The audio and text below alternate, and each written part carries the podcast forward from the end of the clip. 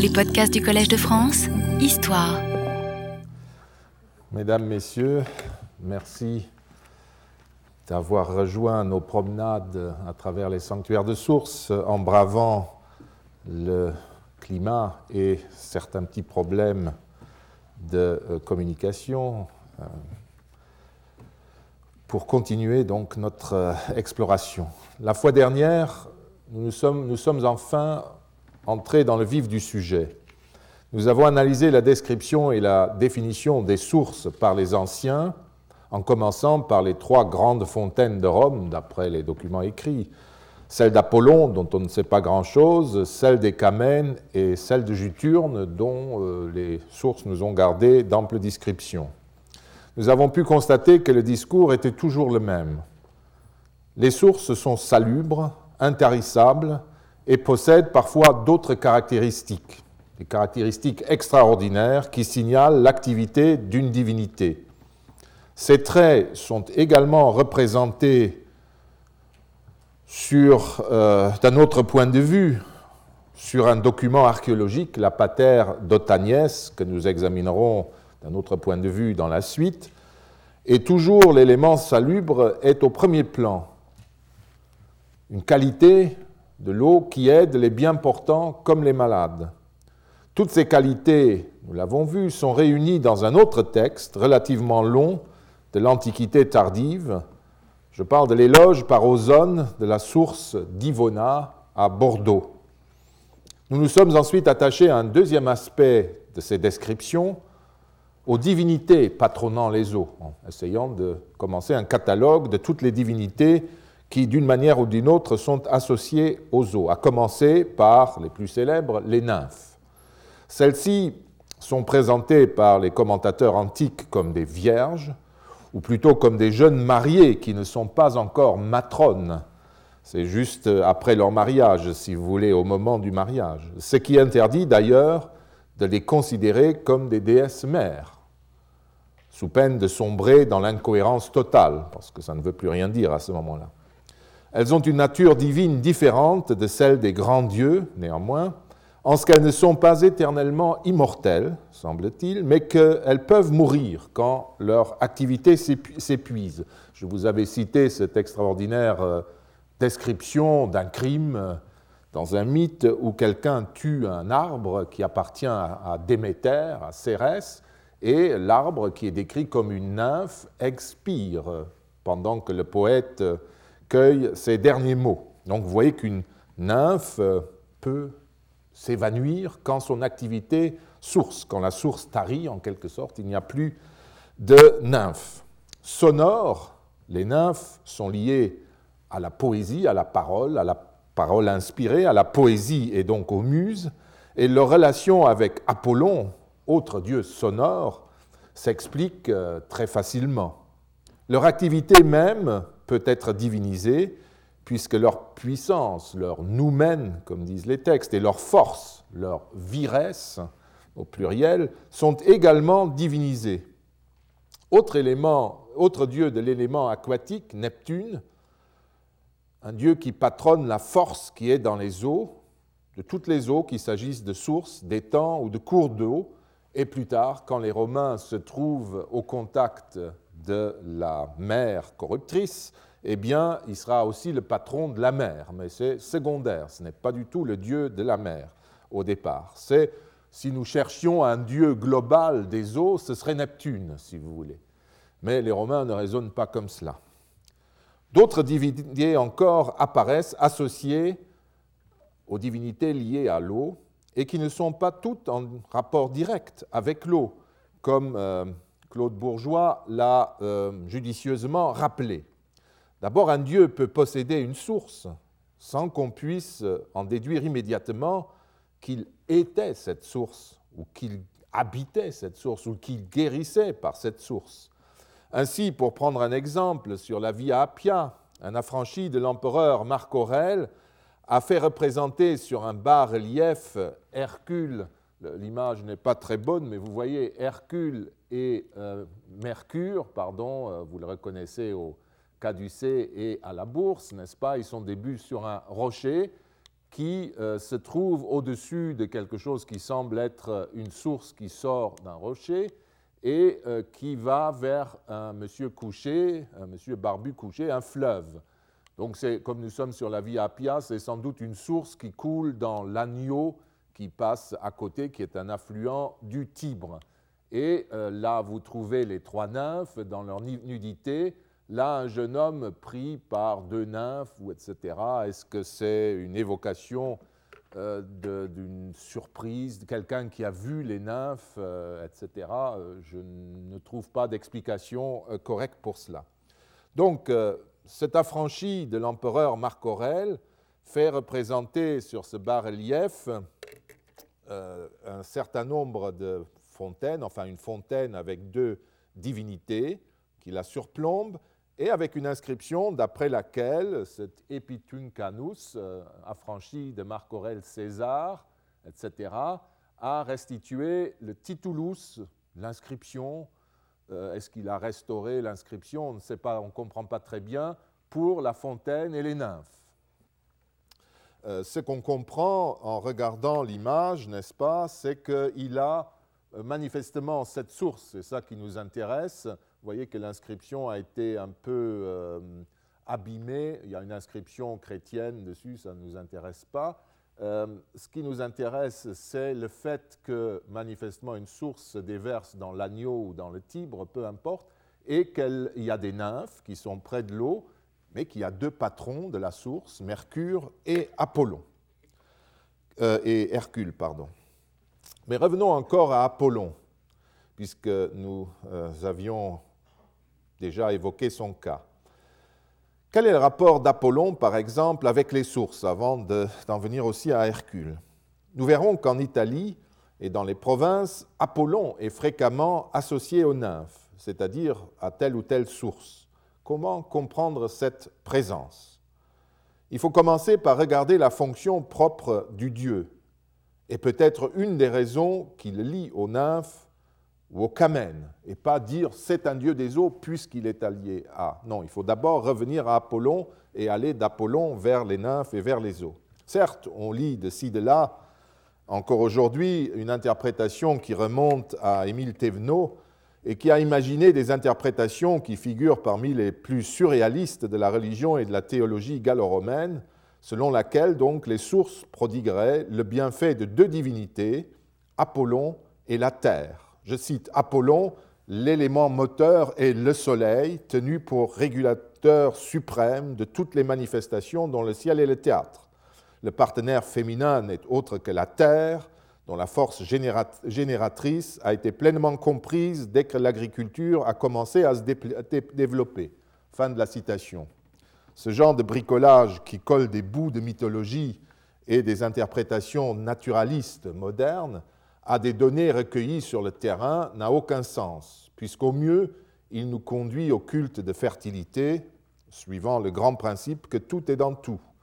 Il est préférable de prendre les choses à la base, beaucoup plus modestement, et en nous armant, je m'en excuse encore, du scepticisme du pur intellectuel, et en voyant comment Apollon se présente à Rome puis d'examiner les situations en Gaule ou dans le monde romain. À Apollon, à Rome, Apollon est Medicus, comme Georges Dumézil l'a rappelé avec force dans son histoire, enfin, la religion archaïque euh, romaine. Il défend Apollon contre la maladie, l'épidémie, et en tant que défenseur puissant contre ce genre de fléau, il est d'ailleurs installé à proximité de l'autel de Mars, le dieu de, guerre, n'est-ce pas, qui défend aussi les Romains et leur territoire contre toutes les agressions. Même si plus tard, Apollon est souvent représenté dans les arts et même dans le culte comme le fils de Latone et le frère de Diane, il reste à Rome, notamment sous la République, au moment où ces traditions se créent, un dieu défenseur contre le mal. tite souligne à propos de l'instauration des ludi apollinares, des jeux d'Apollon, en 208 avant notre ère, euh, ceci. Beaucoup de personnes croyaient, dit-il, que c'était en raison de la valetuddo d'eau que ces jeux avaient été, avaient été institués, alors que le vœu qui les fondait avait été pris en vue de la victoire. Vous le voyez, euh, victoriae non valetudinis ergo, en raison de la victoire et non de la santé, puisque là on était en plein euh, milieu des guerres de la deuxième guerre punique. Cette remarque prouve en tout cas qu'à l'époque de Tite-Live, début de notre ère, au plus tard, beaucoup de Romains cultivés considéraient désormais Apollon comme un dieu de la valetudo, de la santé. Quel est son rapport avec l'eau alors? D'abord, sa fonction classique de guérisseur, de medicus, peut expliquer ce rapport si la source en question est salutaire ou guérisseuse. Nous avons vu qu'une source apollinienne a existé à côté de son temple à Rome, et on peut imaginer qu'elle a joué un rôle quelconque dans euh, ses cures, mais nous n'avons pas de traces. Nous connaissons aussi le rapport entre Apollon et les nymphes. Là encore, le rapport est sans doute plus proche de sa fonction qu'on ne l'imaginerait. Si, comme j'ai dit, le mode d'action d'Apollon est lié, d'après Georges Dumézil, encore lui, à la sonorité, comme le titre, très beau titre de son, de son ouvrage le rappelle, eh bien, si Apollon est lié à la sonorité, nous pouvons tout de suite entrevoir pour quelle raison il pourrait patronner une source avec son murmure incessant. Mais en même temps, comme Dumézil l'a également précisé, Apollon, dont Horace écrit dans l'hymne séculaire de 17 avant Jésus-Christ, que Augure, paré de son arc étincelant, émet des neuf camènes, des neuf muses, n'est-ce pas? Lui qui, par l'art de guérison, soulage les membres fatigués du corps, eh bien, il guérissait au coup aussi, selon certaines traditions, même en supprimant les blessures, par une espèce d'intervention miraculeuse qui lui est propre. Nous verrons dans le détail ce que les documents plus précis, où on voit Apollon à l'œuvre près d'une source, euh, nous permettent de dire. Mais revenons à Hercule, que nous avions vu euh, sur la via Appia, près de cette source que euh, la franchise de Marc Aurèle a restaurée d'une manière ou d'une autre. Hercule est aussi présent auprès des sources, en Italie comme ailleurs. Son premier rapport avec les sources provient de ce qu'il est un grand découvreur de sources, qu'il est réputé avoir fait jaillir d'un coup de massue dans le cadre de, son œuvre civilisatrice à tel ou tel endroit. Il se déplace, il voit un endroit, il donne un grand coup et la source naît. Donc il est associé à beaucoup de mythes de naissance de grandes sources. On peut aussi, d'ailleurs, euh, s'intervenir, euh, s'interroger Comment il intervient dans une source quand il ne l'a pas découverte? Est-ce que c'est comme propriétaire? Certainement. Est-ce que c'est comme guérisseur? Prenons le cas, bon, le propriétaire, vous verrez régulièrement des cas où un grand dieu possède une source. Euh, on y reviendra. Hercule comme guérisseur près d'une source, est-ce que cela a un sens et comment le comprendre? Citons un témoignage provenant de Mauritanie, de Milian exactement. Il ne concerne pas une divinité aquatique, mais bona valetudo, la bonne santé. Valetudo, c'est la santé physique vraiment. Hein. Ce n'est pas simplement l'intégrité physique et morale de quelqu'un ou d'une chose. C'est vraiment la santé physique. Donc, bona valetudo, qui est clairement donc lié à la santé, à la guérison. Or, sur cette inscription, un personnage fait une dédicace à Bonavaletudo, bonne santé, ex responso Herculis, sur la recommandation oraculaire d'Hercule. Là, vous avez un cas assez intéressant où un dieu, manifestement, on ne sait pas s'il est à côté d'une source, euh, pas du tout, hein, là, on n'a aucune indication, mais en tout cas, dans un culte de guérison, d'une divinité qui est préposée à la bonne santé physique, eh bien, elle intervient, elle est intervenue à la suite d'un oracle pris auprès d'Hercule. Hercule a de ci, de là des oracles, comme par exemple la hostie. Ça ne veut pas dire que nous sommes dans un contexte de source, mais c'est simplement pour comprendre si Hercule peut intervenir dans euh, la guérison. Donc il peut donner des oracles, comme n'importe quel dieu d'ailleurs, à ce propos. Il intervient donc dans le processus de la médication, de la guérison, mais en envoyant les patients, en consultant chez des collègues spécialisés, chez les spécialistes en quelque sorte. Nous sommes en régime polythéiste, ne l'oublions pas. Il n'a pas besoin de tout faire.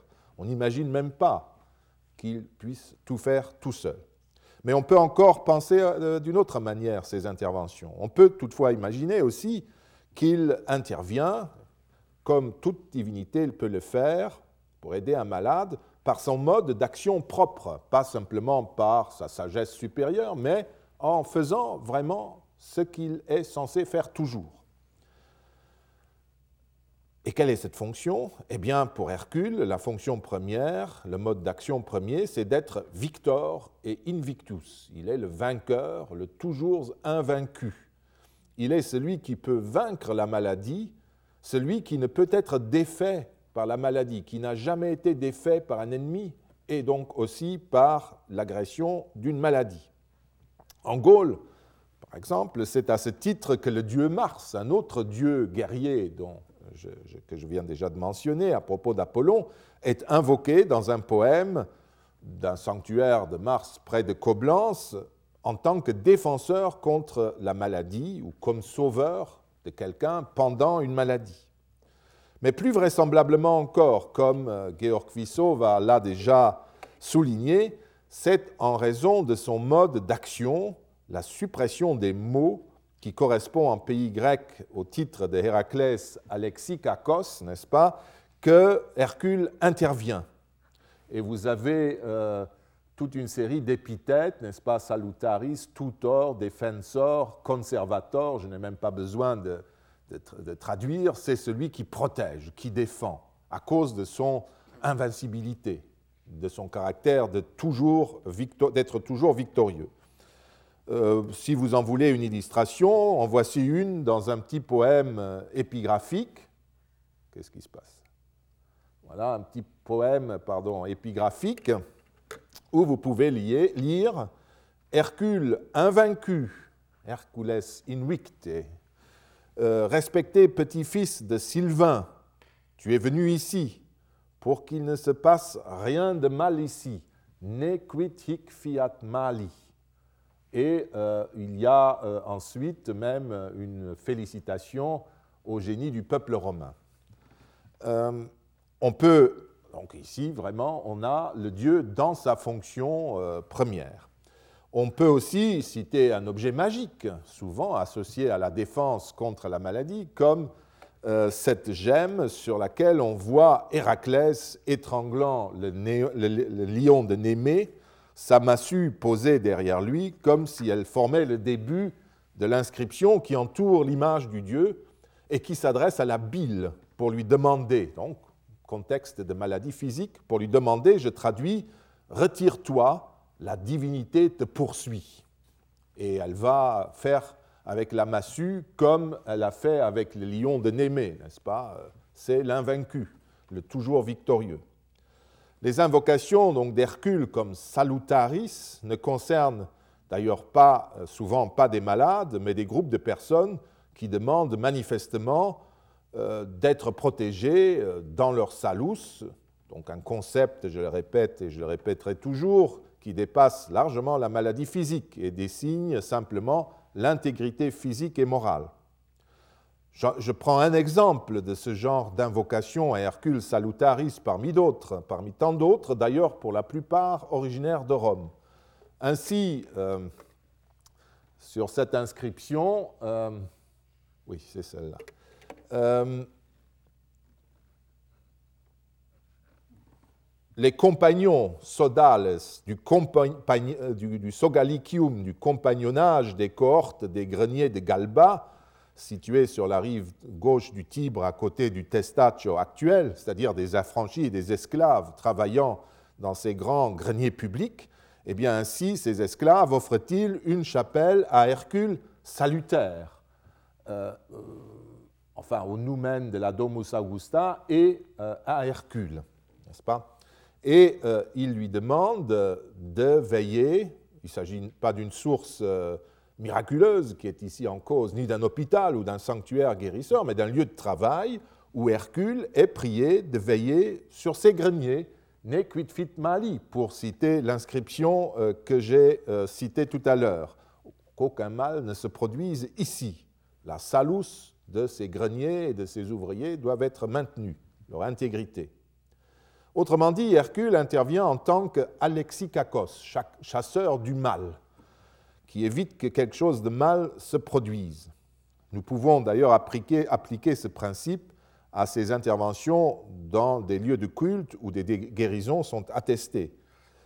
Il intervient par ses propres ressources et non par la source.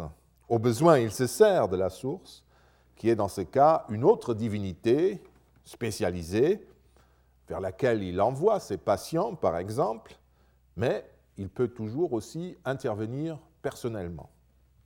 Alors qu'Hercule et Apollon peuvent intervenir dans le processus de la maladie par leurs propres moyens, même s'ils signalent à leurs adorateurs l'existence d'une source de bonne qualité, salutaire ou bien pourvue de qualités guérisseuses, ils ne, ils ne, le font pas en tant que techniciens de la médecine. Sont, en revanche, de véritables médecins euh, Esculapes et sa parèdre Hugia, Igi, parfois appelée Salus, ce qui peut provoquer chez les modernes des confusions entre la salus traditionnelle, qui patronne le bien-être physique et moral général des êtres et des choses, et Igi, qui est l'effet de l'intervention d'Esculape, c'est-à-dire la santé physique demandée ou retrouvée. Vous avez de nouveau le cas de l'association d'un dieu à une divinité que, pour faire vite, nous appelons abstraite, mais qui est en fait une autre divinité qui exprime uniquement l'action du Dieu, le résultat, la santé retrouvée ou demandée. Dans ce sens, on trouve parfois également valetudo, qui est plutôt rare, mais qui paraît toujours avoir patronné, comme je l'ai dit, la santé physique. Euh, je ne sais pas si vous vous rappelez, mais il y a deux ans, j'ai précisé ici même que les vœux pour la salus d'Auguste, d'Octavien Auguste, eh bien, euh, il ne fallait pas les confondre avec les vota pro valetudine du même Auguste, qui paraissent avoir été liés à une vraie maladie, alors que les vota pro salute concernaient l'intégrité générale du commandant des troupes romaines dans la guerre contre Cléopâtre. Valetudo figure aussi sur le dos d'un hôtel dédié à Belenus, en Italie du Nord, à Aquilée, avec une jolie faute d'orthographe d'ailleurs. Euh, si le rapprochement est exact, vous voyez que la source appartient à Belenus, puisque l'inscription à Belenus est sur la face principale, mais qui agit avec son aide, Valetudo. Et on se trouve à, proximité d'une source, et donc on voit que Valetudo, en quelque sorte, est le résultat de l'intervention du Dieu. Il ne faut pas généraliser même d'eau peut être prise dans un sens beaucoup plus général.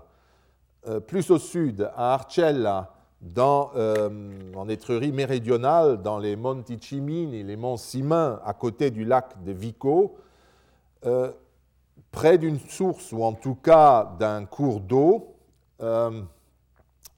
se trouve une dédicace votive taillée sur le rocher, euh, qui est faite par un homme à la Bona Valetudo, près d'une source, oui, d'un cours d'eau, comme j'ai dit.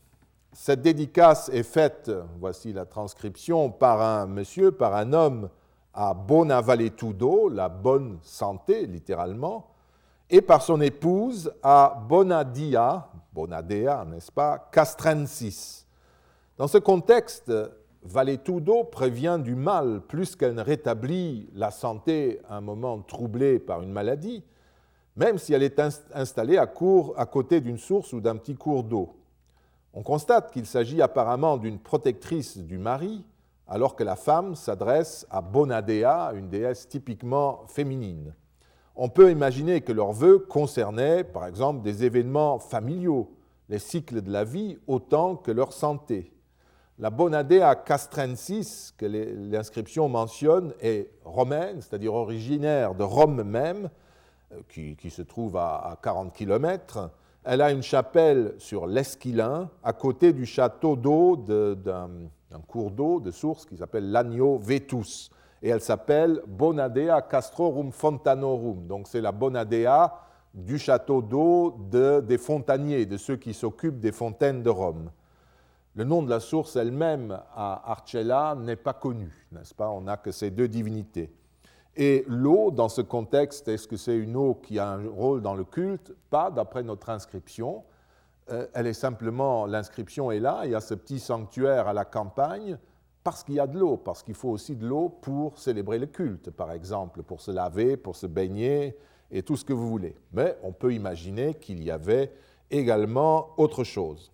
Mais revenons à Esculape, fils d'Apollon, donc dans une certaine mesure expression lui-même de l'intervention de son père.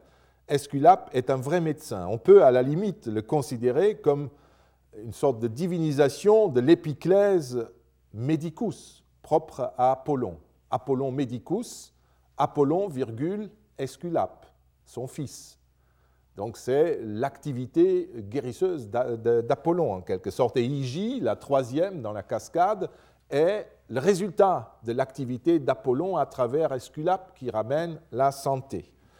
Contrairement à son père, Esculape est un vrai médecin, comme je dis. Il n'agit pas, par exemple, comme Apollon, en rétablissant l'ordre, en supprimant les blessures dans certains mythes, etc., en combattant de ses flèches les épidémies, etc.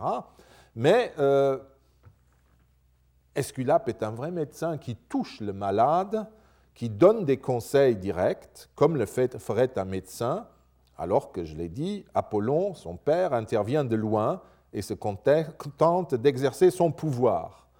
Esculape est, pour ainsi dire, l'effet ou le mode d'action divinisé du Dieu qui guérit, qui rétablit l'ordre. Il n'est en tout cas pas étonnant de retrouver Esculape dans un sanctuaire de source, puisque ses activités peuvent se, dérouler à cet endroit. On peut même en conclure que la source participe à son activité de médecin. Mais Esculape n'est pas un dieu de source, de la source. Citons un exemple, un exemple qui le démontre. À Hammam Biada, en Tunisie, les eaux aptukenses reçoivent en don deux statues d'Esculape de la part de deux dames de rang sénatorial. Esculape n'est donc pas le dieu de ces eaux ni leur nom, sinon la dédicace serait absurde, hein, puisqu'on offre euh, un Esculape d'argent aux eaux de, euh, de. De même, certains documents attestent la collaboration entre le dieu médecin et euh, une autre et une source, comme à Vicarello en Étrurie ou sur l'île d'Ischia. À Vicarello, nous le verrons quand nous visiterons ce lieu de culte, les nymphes sont associées à Apollon, ou alors à Apollon et à Sylvanus, ou encore à Apollon, Sylvanus et Esculape. De même à Ischia, les nymphes sont associées à Apollon tout seul. Généralement donc, les sources ne guérissent pas, seules, elles non plus. L'eau seule ne suffit pas. Elles jaillissent, les eaux, de façon miraculeuse et ont un caractère donné, parfois honoré à part. Elles sont éventuellement salutaires, utiles, tout ce que vous voulez, mais les divinités qui s'en servent sont les divinités médicales et même à la limite toutes les divinités protectrices qui agissent dans le qui, agissent dans ce cas en cédant des sources. Il convient enfin d'ajouter encore la circonstance suivante pour expliquer l'importance des sources. Celle-ci constituait une richesse, qu'elle soit chaude, réputée salubre, intarissable, donc coulant tout l'été, ça peut être très important en Méditerranée, ou euh, guérisseuse. Les autorités peuvent donc faire cadeau d'une source à telle ou telle divinité, même si celle-ci n'était pas du tout une divinité spécialisée dans la médecine, ce qui est un autre cas de figure d'association entre divinité, grande divinité et source et nymphe, c'est simplement la propriété, ça fait partie de son domaine. Et ainsi, le dictateur Silla donna-t-il vers 80 avant notre ère à Diana Tifatina à Diane Tifatine, dont le temple se situe sur une colline au-dessus de Capou, des eaux fréquentées pour leur salubrité et pour le soin des corps, ainsi que toutes les terres. Donc, aqua salubritate medendisque corporibus nobiles, notoire, célèbre, et aussi toutes les terres autour. C'est un vrai domaine que le dictateur euh, Silla donne sur, cette montagne qui surplombe Capoue à la déesse euh, Diane. Diane est bien dans son élément, là, elle agit souvent à la limite de l'espace sauvage, ici la montagne, euh, pour euh, y combattre éventuellement la nature sauvage. Il n'est donc pas impossible pour elle d'intervenir contre les déséquilibres du corps, attaqué par le mal. Mais d'après la description de Valéus Perterculus, qui nous raconte cela et que je viens de lire, c'est avant tout une belle dotation qu'elle recevait du dictateur Sylla, une riche propriété qu'une source euh, réputée. Il, convient, il convient de ne pas oublier ce cas de figure, celui de la source comme richesse. Elle joue certainement un grand rôle. Mais il est temps de laisser à ce propos la parole aux Romains eux-mêmes, à ceux qui faisaient et acquittaient les vœux et faisaient des dons aux sources. Voyons un peu pourquoi ils s'adressent à ces divinités. Donc on entre peu à peu dans le culte. Au lieu d'analyser dans l'abstrait les pouvoirs et les spécialités des divinités liées aux sources, tournons-nous vers les témoignages cultuels recueillis auprès des sources et des cours d'eau. Un grand nombre d'inscriptions ne nous apprennent rien évidemment, car elle se borne à dédier, en acquittement d'un vœu ou non, un objet, une base euh, à la divinité. Un certain nombre de textes sont toutefois plus explicites. Il en ressort que les sources étaient sollicitées et remerciées en fait pour de nombreuses raisons, qui ne sont pas toujours la guérison. J'y reviens encore. D'abord, un certain nombre d'hommages concernaient l'empereur, des comportement plus politique que euh, personnel. Ainsi, pour prendre un exemple, vers 230, près de Mayence, un certain Sextus Catius fait une dédicace au Nymphae Laurentes pour le salut de l'empereur Sévère Alexandre. Les nymphes Laurentes, le nom ne nous donne rien. Euh, si j'étais très audacieux, je, dirais que c'est celle de l'Avinium, euh, l'adjectif de Lavinium, c'est laurens, n'est-ce pas? Mais il est évident qu'à Mayence, nous sommes quand même très loin de l'Avinium. Il est bien difficile de savoir pour quelle raison M. Catius a fait cette dédicace pour l'empereur, pour, le pour la salus de Sévère Alexandre. L'invocation aux nymphes peut faire supposer que c'est pour des raisons salutaires, mais il n'y en a aucune preuve dans le texte lui-même, ni dans ce qu'on sait par ailleurs. Est-ce que ce personnage réagissait à une information concernant la saluté de l'empereur, peut-être en rapport avec le séjour de celui-ci vers 235 Ou, s'acquitte-t-il plutôt d'un vœu plus politique portant sur l'intégrité de l'empereur que notre Catius acquitte? Si l'identification de Sextus Catius à un consulaire de cette époque est exacte, donc un haut, responsable politique, on peut tout à fait euh, soutenir une telle hypothèse.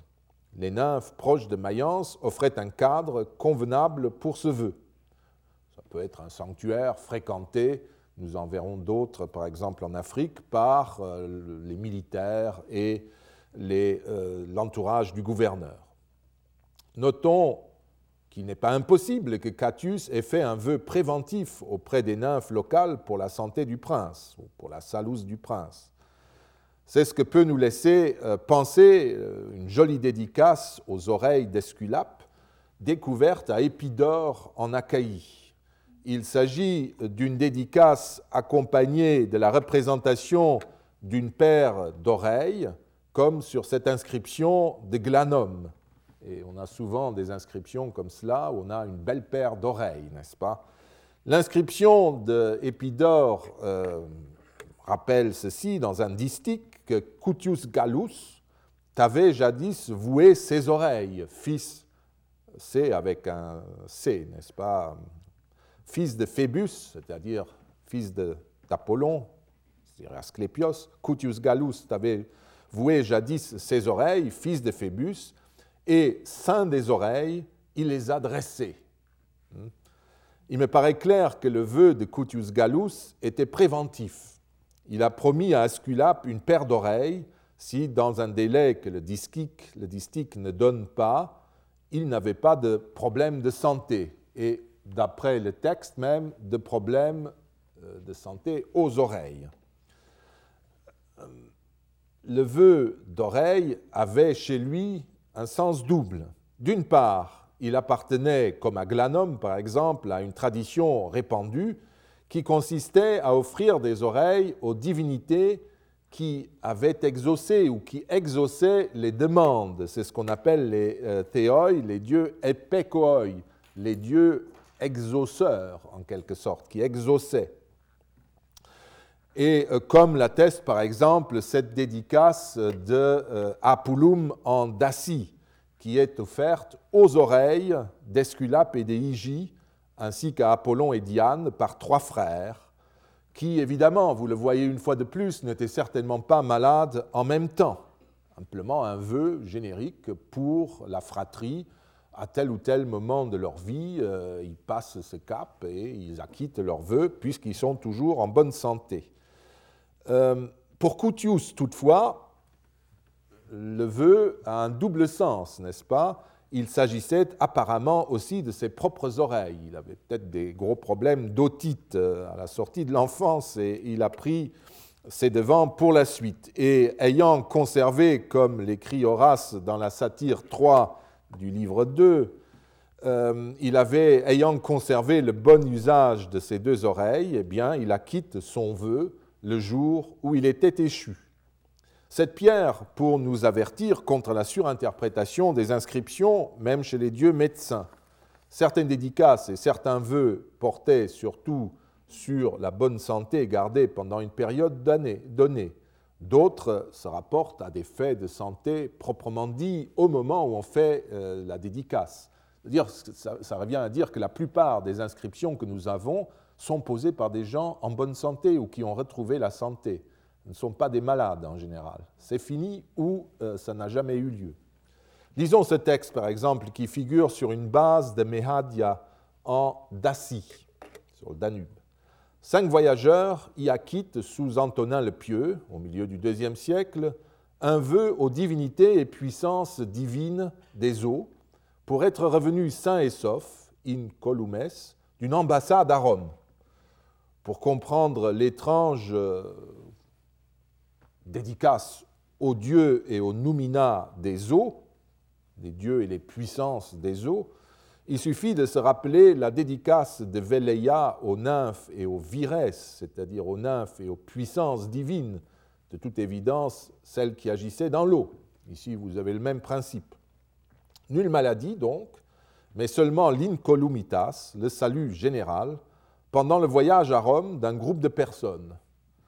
Et à leur retour, acquittement du vœu formulé au départ. Nous ne pouvons malheureusement pas deviner pour quelles euh, raisons nos ambassadeurs se sont précisément adressés aux divinités et puissances des eaux, car la consommation de cette eau ou le bain dans celle-ci n'était absolument pas en cause pendant un aussi long voyage.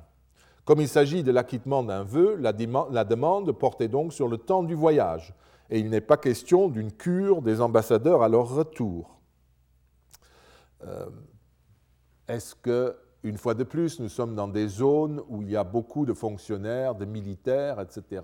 Et souvent, les sanctuaires de sources qui ont été créés souvent par l'armée, dans ces zones euh, que les Romains ont investies euh, récemment, servent de sanctuaires régional, par exemple. Est-ce que c'est pour ça? C'est une possibilité, mais je ne peux pas vous en dire plus. Une inscription de Sabine, découverte près du fleuve Velinus, à Borgo Velino, euh, pourrait également célébrer un bon retour, mais je vous la signale parce qu'on euh, voit tout de suite de nouveau les problèmes que rencontrent les épigraphistes quand ils essayent de comprendre cela.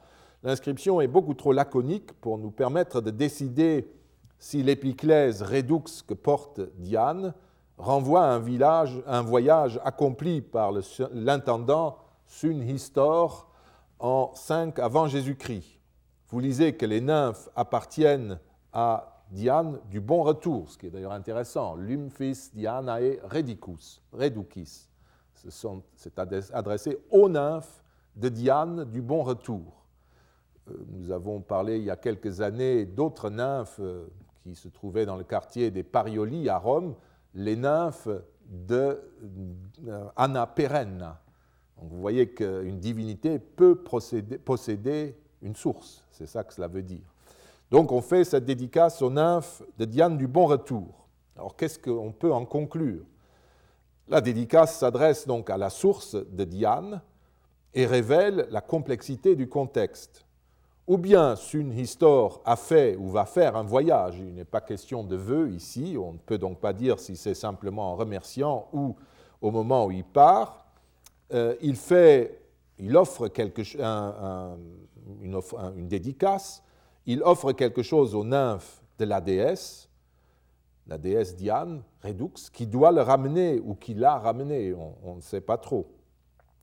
Et euh, il a dû, avec cette inscription, cette base, a dû soutenir ou signaler qu'il a euh, donné quelque chose à cette source, un ornement, un équipement, une réparation, etc et euh, c'est cela qu'il offre à la nymphe et par elle à leur propriétaire Diane de son bon retour. Mais tout cela est une interprétation que je reconstitue comme cela, mais euh, le texte, je vous le répète, est trop laconique pour permettre de choisir entre telle ou telle solution. Beaucoup de remerciements aux nymphes et aux autres divinités de source concernent tout banalement la découverte, l'aménagement ou le retour d'une source, d'une eau. Sept témoignages, par exemple, rendent compte de ces événements. Trois inscriptions commémorent par une dédicace, par la dédicace d'une euh, statue, d'une chapelle, d'un bassin ou d'un aqueduc, la découverte et le captage d'une nouvelle source. Lisons la plus verbeuse qui provient de Dalmatie, Yougoslavie ancienne, n'est-ce pas? Consacrée aux nymphes augustes, Gaius Raicius Leo a dédié l'eau aquam Aqua veut aussi dire, dans certains cas, l'eau captée, c'est-à-dire l'aqueduc, la conduite, n'est-ce pas?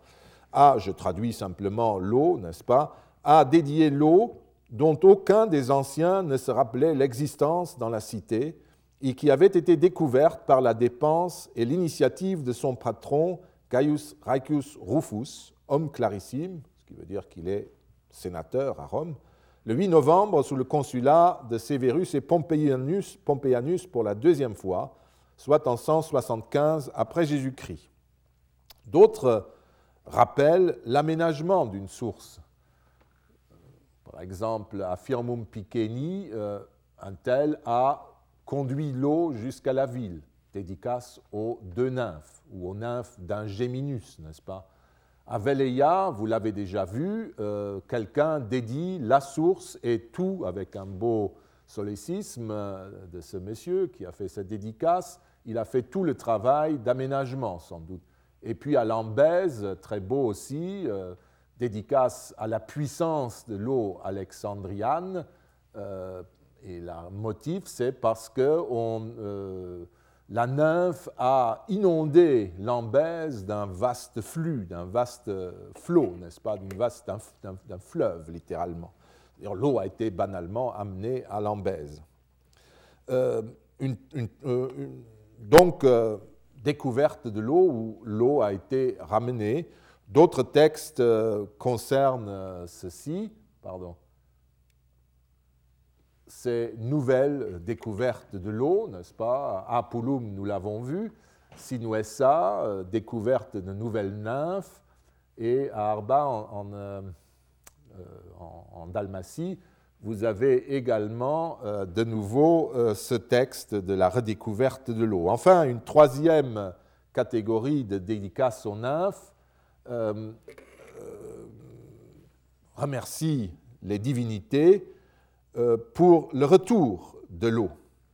Ainsi, voilà encore un exemple euh, à Vicence, n'est-ce pas, où un fils de sénateur acquitte un vœu aux nymphes et aux lymphes, exprimant sa gratitude digne de Pagnol pour le retour de l'eau, par l'emploi des noms grecs et latins des nymphes, nymphis et lymphis, n'est-ce pas? C'est une sorte de faconde euh, qui exprime la joie du retour de la source. Mais nous, trouvons bien évidemment aussi quelques beaux témoignages de l'intervention des nymphes dans un processus de guérison. Ne me faites pas dire que je nie toute guérison, n'est-ce pas, par l'eau des nymphes. Dans une dédicace à Esculape et. Vous voyez tout de suite que les médecins sont présents. Ceux-ci sont remerciés en acquittement d'un vœu fait pour la salus de Iunia Curilla, euh, pro salut et Iunia Kyrillae, donc euh, on emploie le terme salus. Vous voyez, peut-être par le fait que Igi est présente et qu'il y a comme cela des glissements de sens. Mais vous savez, les anciens ne sont pas toujours très logiques comme nous-mêmes dans l'emploi du vocabulaire. En tout cas, ils sont remerciés, les dieux médecins, parce qu'ils ont rappelé Yunia d'une longue infirmité par la force des eaux de leur puissance divine. Le latin est un peu euh, chaotique, si vous voulez, mais c'est clairement numini aquarum par la puissance de l'eau de leur puissance divine. C'est une double puissance divine qui intervient. Ou il faudrait dire aquis numini sui par les eaux de leur puissance divine.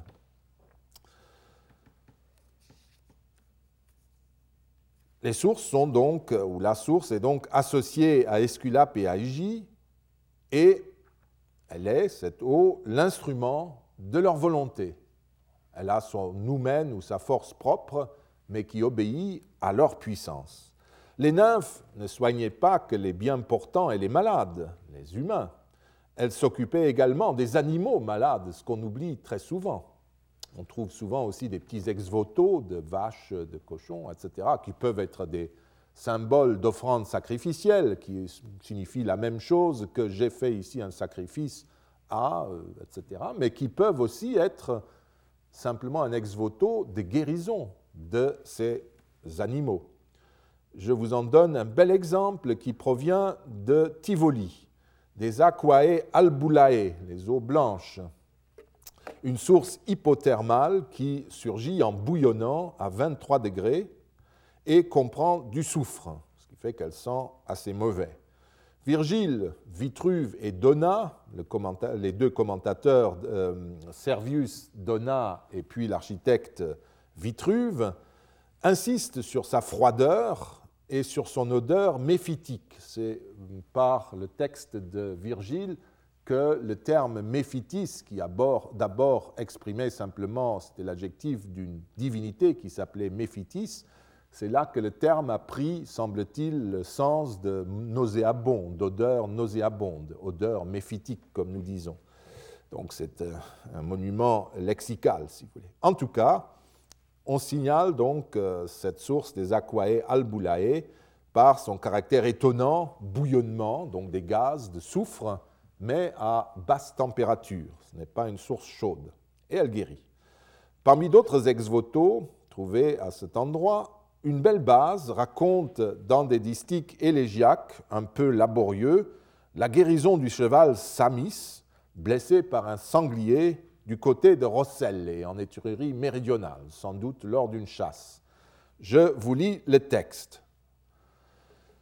Le faible Samis, qui s'était tenu dans le gouffre d'Albunea afin de faire dégonfler par les eaux guérissantes ses articulations, vit tout d'un coup se dénouer ce qui était enflé, blessé par la dent étrusque et le sanglier de Rosselle, c'est-à-dire blessé à Rosselle et en Étrurie par un sanglier local.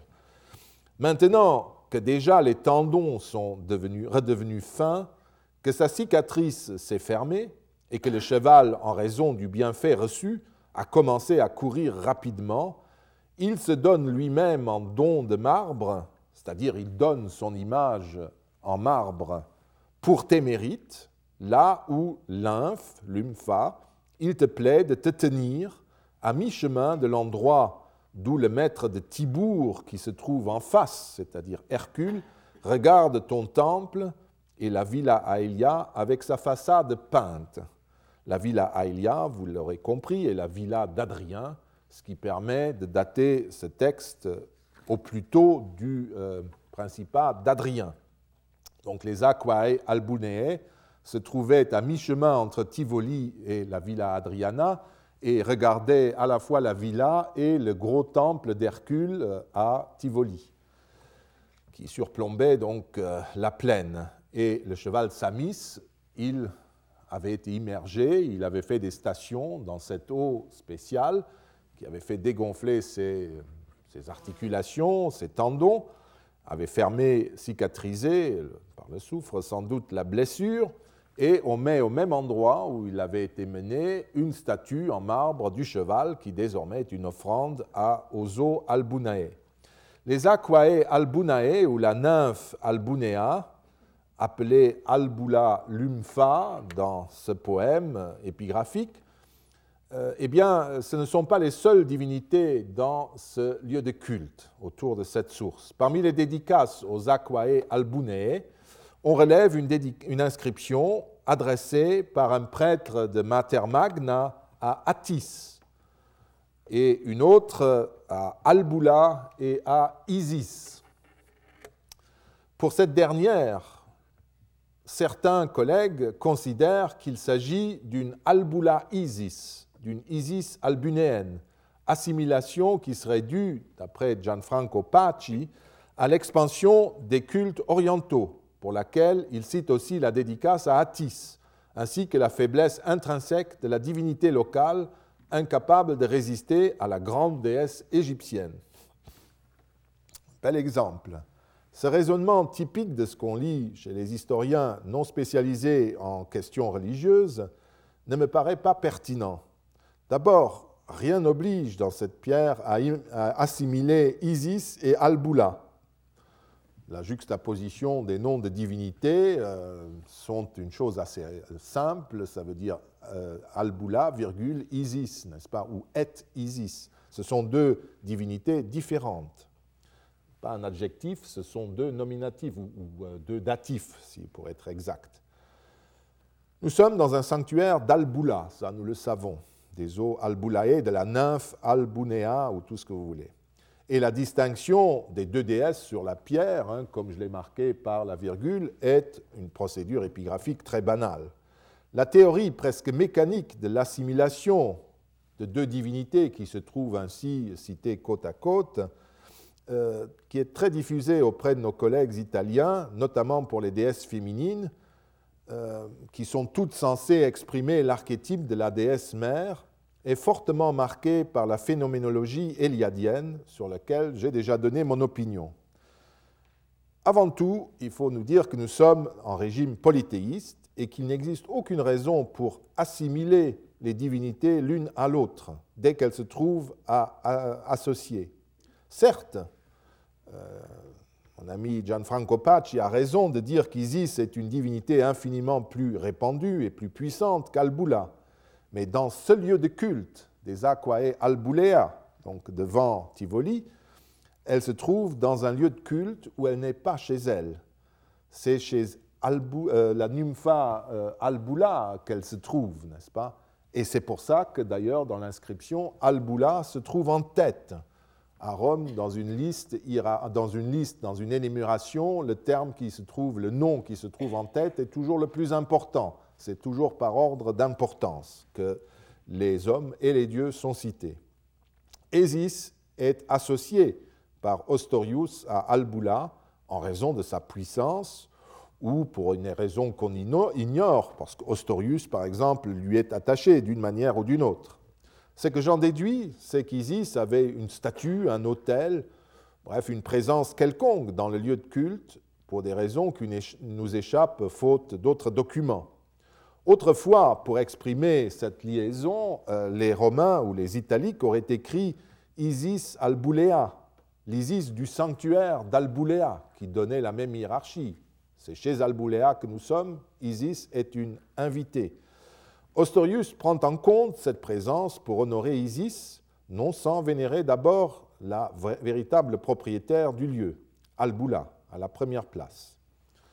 D'autre part, l'acte cultuel d'Ostorius est beaucoup plus complexe, si vous lisez la suite, puisqu'il renvoie à ce même contexte polythéiste. Parce que qu'est-ce qu'il offre à Albula et à Isis? Eh bien, il offre, il offre aux deux divinités une Diane, une troisième, c'est-à-dire une statue de Diane, qui ensuite pourra éventuellement recevoir un culte. Il ajoute une autre déesse, puissante dans le Latium, aux deux autres est-ce pour étoffer le caractère féminin du sanctuaire qu'Isis est aussi une divinité chère aux dames. Est-ce en rapport avec le caractère extérieur du lieu de culte, proche de la nature sauvage, entre guillemets Tout ça est symbolique. On ne sait, mais avant d'assimiler les divinités, il faut d'abord considérer tous les aspects de la dédicace. Que conclure de l'offrande d'une Diane à Isis, qui est en quelque sorte censée avaler Al-Boula Qu'on euh, assimile aussi Diane à Isis ou l'inverse? Tout cela nous mène dans des conclusions ou des déductions absurdes. Il vaut mieux euh, l'abandonner. Pour l'autre inscription que j'ai citée, celle qui concerne la Mater Magna, il en va de même. Cette pierre émane, cette dédicace émane d'un prêtre de Mater Magna un prêtre local selon toute vraisemblance, car si sa fonction n'avait pas de pertinence sur le territoire de Tibourg, de Tivoli, il aurait indiqué le lieu où il exerçait sa prêtrise. Pourquoi la dédicace à Atis auprès des eaux blanches, des aquae albulae, comme le précise l'inscription? Une première explication réside dans la fonction de Julius Julianus. Prêtre de Mater Magna, il honore Atis, jeune homme attaché éternellement à la déesse. Mais que fait Attis auprès de la nymphe Alboula La raison en peut être qu'il y avait aussi un culte de Magna Mater à cet endroit. Ce ne serait pas déplacé, non en raison du caractère guérisseur de cette divinité salvatrice, salutaris. Elle sauve, comme elle a sauvé jadis Claudia Quinta au moment où elle a débarqué en Italie. Elle l'a sauvée d'une accusation calomnieuse ou bien Attis lui-même a été sauvé par elle dans des conditions tragiques de la mort éternelle. En pays grec, et chez Juvénal et Perse, on évoque les qualités médicales de la déesse Mater Magna, également appelée médecin, iatriné sur les inscriptions d'Attique. À Épidore, chez euh, Esculape, la déesse était accueillie dans le célèbre Asclépiaion, le célèbre sanctuaire d'Esculape. D'après le poète Juvénal, deuxième siècle, les Galles, qui sont ces prêtres eunuques qui euh, sont ses serviteurs, et la prêtresse de Mater Magna auraient traité contre les fièvres. Et d'après le poète perse de l'époque augustéenne, elle aurait traité contre l'hydropisie ou les tumeurs. Je cite Perse. Puis ce sont les noirs fantômes et les périls annoncés par l'œuf brisé, écrit-il, faisant sans doute allusion à un acte divinatoire. Ensuite, les Galles de grande taille et la prêtresse borgne avec son sistre, qui introduisent violemment en toi les dieux qui font enfler le corps, à moins que trois fois le matin tu ne goûtes à la tête d'ail prescrite. Sont des rites assez euh, étranges et il s'agit vraisemblablement moins d'attaques d'hydropisie ou de tumeurs que de la maladie en général, comme l'atteste le tableau de Juvénal qui est plus précis.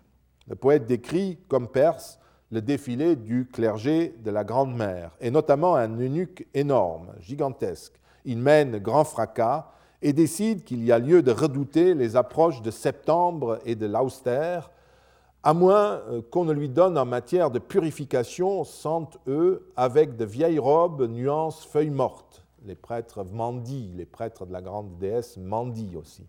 La menace de ce péril redoutable et subi s'en ira dans leur pli, et l'année tout entière sera en une seule fois exonérée de péché, ou de tort, de blessure. On le voit, il s'agit davantage d'une sorte de purification protectrice précédé d'une sorte de menace, d'une sorte de chantage de la part des prêtres mendiants euh, pour énoncer le pouvoir de la Grande Mère que d'un traitement contre telle ou telle maladie. On peut aussi citer le mythe même de Mater Magna, de cette jeune femme exposée sur le mont Cybèle, où elle fut élevée par une panthère et d'autres animaux sauvages. Hautement douée, la jeune femme, compétente au charme dans les charmes incantatoires, est présentée dans le mythe comme dotée du pouvoir de guérir les petits-enfants et les jeunes animaux. Donc par elle-même, elle peut, à la limite, d'après ce thème mythique, intervenir. Tout ceci explique parfaitement la dédicace de Julius et l'éventuelle présence de la euh, Grande-Mère elle-même aux côtés d'Albula, comme on pourrait par exemple y retrouver Esculape, selon le schéma de l'association à des sources de divinités impliquées dans la guérison ou dans la préservation de la santé. Henri Graillot, l'auteur du grand livre sur Cybèle, encore irremplacé de nos jours, a traité de cette question dans son article sur Mater Deum Salutaris, publié en 1912. Il y explique les raisons de la présence de Cybèle auprès des sources, mais il va un peu vite pour l'associer à telle ou telle source, notamment en Occident, car il lui suffit souvent de trouver l'attestation d'un culte de la Grande Mère dans une cité qui contient par ailleurs une source thermale, pour conclure à l'association de la salvatrice à cette source, comme Claude Bourgeois, une fois de plus, l'a déjà signalé à bon droit. On se méfiera aussi de l'assimilation du culte de Cybèle à la tradition préhistorique générale d'un culte des eaux. Pour tous les fantasmes sur la mer, je terminerai par cela, on consultera avec profit le livre de Philippe Bourgeot sur la mer des dieux. Et donc nous nous retrouverons euh, d'ici deux semaines, dans trois semaines. Je vous remercie. Retrouvez tous les podcasts du Collège de France sur www.collège-de-france.fr.